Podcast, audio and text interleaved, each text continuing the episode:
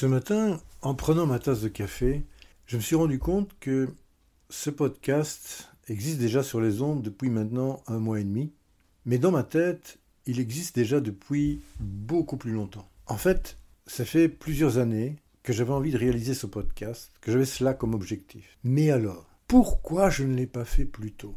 Quels étaient ces fameux obstacles à mon objectif? Eh bien, c'est ce que je vous propose de voir aujourd'hui dans cet épisode. Entre-temps, le podcast qui va parler de votre temps. Vous qui avez décidé de retrouver du temps pour vous. Eh bien, cette conversation, elle est là pour vous aider à continuer à vous développer sans vous épuiser.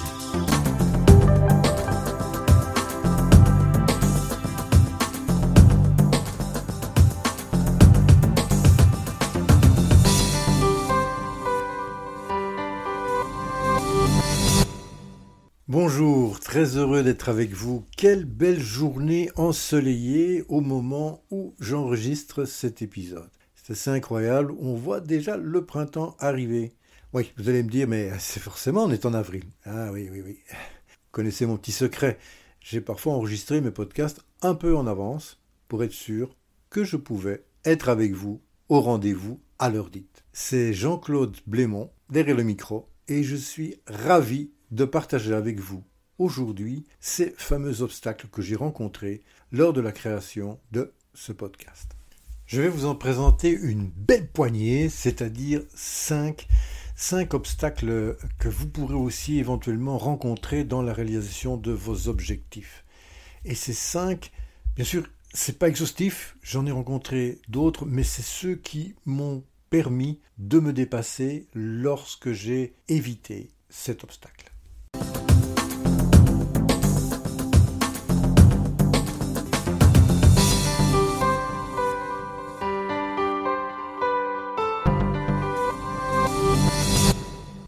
Voilà, allons-y.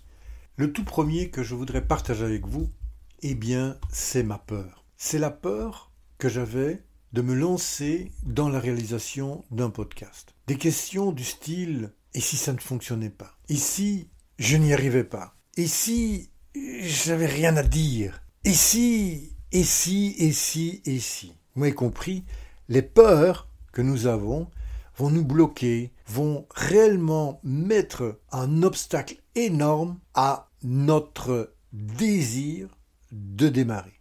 Que faire dans cette situation de peur? Eh bien tout d'abord, c'est de l'accepter. C'est tout à fait normal que nous ayons peur. Notre cerveau, on le verra un peu plus tard, est là pour nous avertir d'un danger potentiel. Mais finalement, la peur de parler dans un micro et de s'exposer, est-ce que c'est réellement une peur ancestrale que nous pouvons justifier? Non. Ce qui est intéressant de faire, je vous le raconte dans un article que j'ai écrit qui s'appelle La casquette, j'avais peur du regard des autres. J'avais peur que l'on se moque de moi, en particulier si je portais une casquette, et j'adore les casquettes, mais pas celle-là, pas cette casquette-là. Et un jour, j'ai pris le défi de surmonter ma peur et de porter cette casquette en public. Bon, je ne vais pas tout vous raconter ici. Si réellement vous êtes intéressé, dites-le moi. Je vous donnerai le lien de l'article. C'est quelques minutes de lecture, mais ça vous positionnera très très bien sur comment on peut surmonter sa peur, tout d'abord en l'acceptant et ensuite la chose la plus importante, la plus importante, c'est de faire le premier pas. C'est le plus difficile, c'est le plus compliqué à faire, mais je vous assure qu'une fois qu'il est fait, waouh, on entre réellement dans un monde complètement différent. Le deuxième obstacle, ce sont nos croyances, et principalement nos pensées limitantes. Et la mienne était que ce que j'ai à dire n'est pas intéressant. Vous pouvez vous imaginer de créer un podcast en ayant cette croyance limitante, si pas plus handicapante, de dire ce que je raconte, ça n'intéresse personne. Bon, vous entendez un sourire dans ma voix aujourd'hui. Bien entendu, nous ne sommes pas au premier épisode, donc vous savez que j'ai passé cette croyance. Mais je peux vous assurer que cette croyance, qui n'avait rien de fondé, bien entendu, rien de fondé, m'a empêché pendant des mois à réellement passer à l'action. Vous vous souvenez, ce premier pas, il m'a réellement ancré dans le sol. Je ne savais pas bouger, tout était prêt, j'avais le matériel, les micros, euh, tout ce que je pouvais imaginer, et malgré cela, je ne passais pas à l'acte. Simplement, bah, quand je dis simplement, c'est une façon de parler, mais j'avais cette croyance que ce que j'avais à dire n'intéresse personne. Or, nous le savons, ce que nous avons à dire intéresse quelqu'un. Il y a toujours quelqu'un qui est intéressé par ce que vous avez à partager. Bien entendu, il faut sélectionner son audience, il faut savoir à qui on s'adresse. Mais je peux vous assurer que vous aussi, vous avez certainement quelque chose à partager et qu'il y a quelqu'un qui est intéressé par ce que vous avez à lui dire à lui partager, à lui enseigner peut-être. Le troisième type d'obstacle que nous rencontrons, que j'ai rencontré, ce sont ces fameuses excuses qu'on se trouve.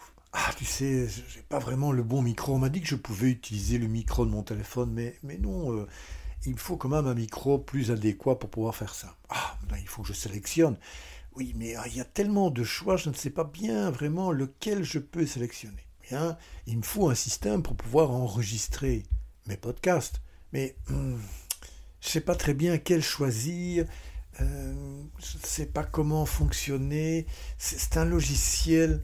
Vous savez, j'ai passé 35 ans dans l'informatique.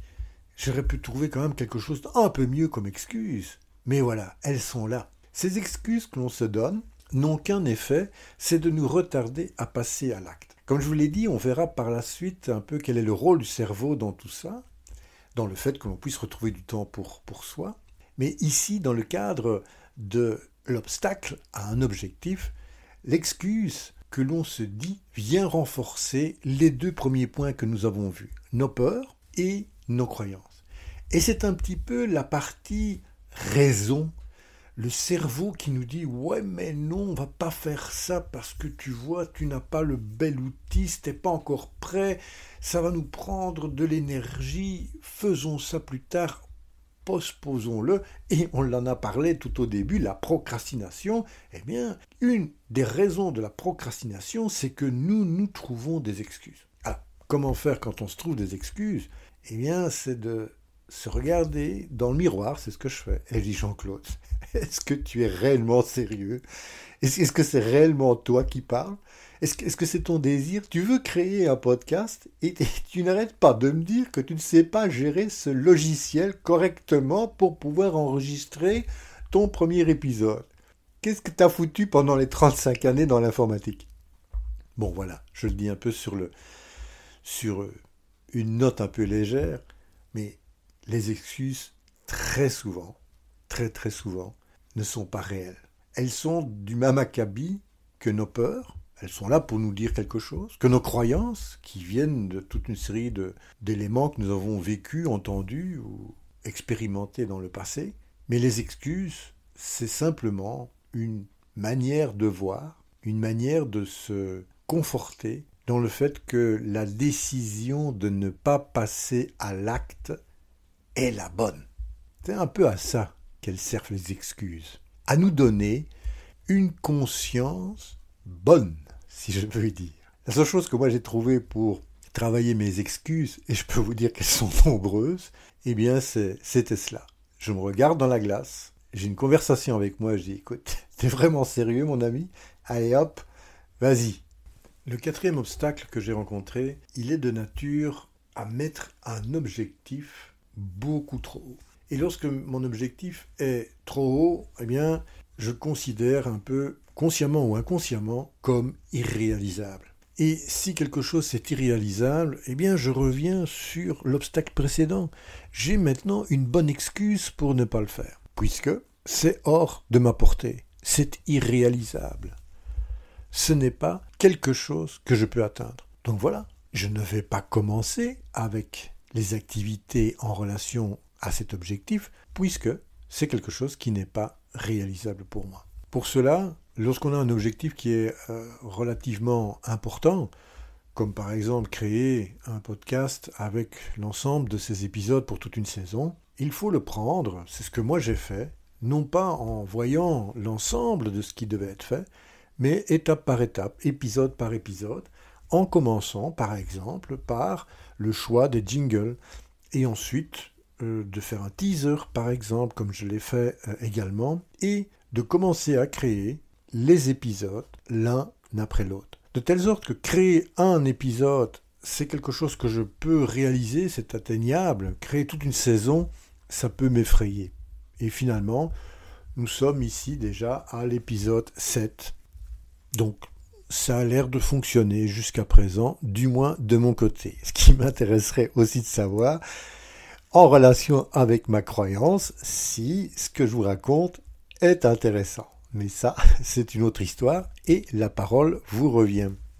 Le cinquième et dernier obstacle pour aujourd'hui, comme je vous ai dit, il y en a bien d'autres, mais l'obstacle qui souvent revient dans les conversations, c'est je n'ai pas le temps. Ah bon, vous n'avez pas le temps?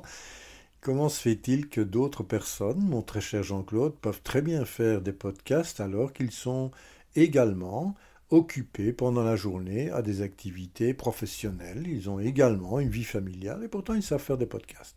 La notion de dire je n'ai pas le temps, c'est un élément qui revient très très souvent car il s'apparente également à une excuse. Je ne peux pas le faire parce que j'arrive pas à trouver du temps pour le faire. Quand on parle de trouver le temps, on veut surtout dire qu'on n'est pas disposé à investir le temps que nous avons à notre disposition pour enregistrer un podcast. Bon, je vous reprends encore mon exemple dans, ce fameux podcast, mais je pense que vous pouvez le mettre sur n'importe quel autre objectif.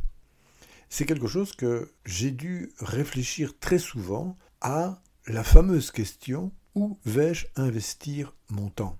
Et c'est un des sujets de cette émission et de cette saison, c'est comment je peux focaliser cette ressource si précieuse qu'est le temps et de la mettre à la disposition des objectifs et de ma mission que je veux réaliser. Ma mission étant celle de partager l'ensemble de mes expériences et connaissances acquises durant 35 années à essayer et trouver du temps pour moi, pour mes activités propres et personnelles.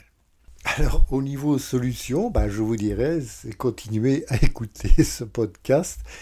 Et petit à petit, vous allez voir que vous allez pouvoir retrouver du temps pour vous et peut-être de cette manière l'investir dans les activités qui sont directement liées à vos objectifs que vous avez fixés. Et de telle sorte, eh ce fameux dernier obstacle va s'évanouir puisque vous aurez retrouvé du temps pour vous. Alors comme d'habitude, l'action du jour pour vous, eh bien nous avons vu cinq obstacles, les peurs, les croyances, les excuses, les objectifs placés trop donc la barre de l'objectif étant trop haut, et le manque de temps. Eh bien, quelle serait pour vous l'action immédiate que vous pourriez prendre sur l'un de ces obstacles, et cela dès demain matin? Je vous remercie pour votre présence chaleureuse et votre écoute, et je vous donne rendez-vous au prochain épisode où nous parlerons des catégories que nous pouvons associer avec nos tâches et nous verrons également comment cela peut nous aider. Je vous propose de continuer l'aventure sur le site internet oruposa.com. À très bientôt. Au revoir.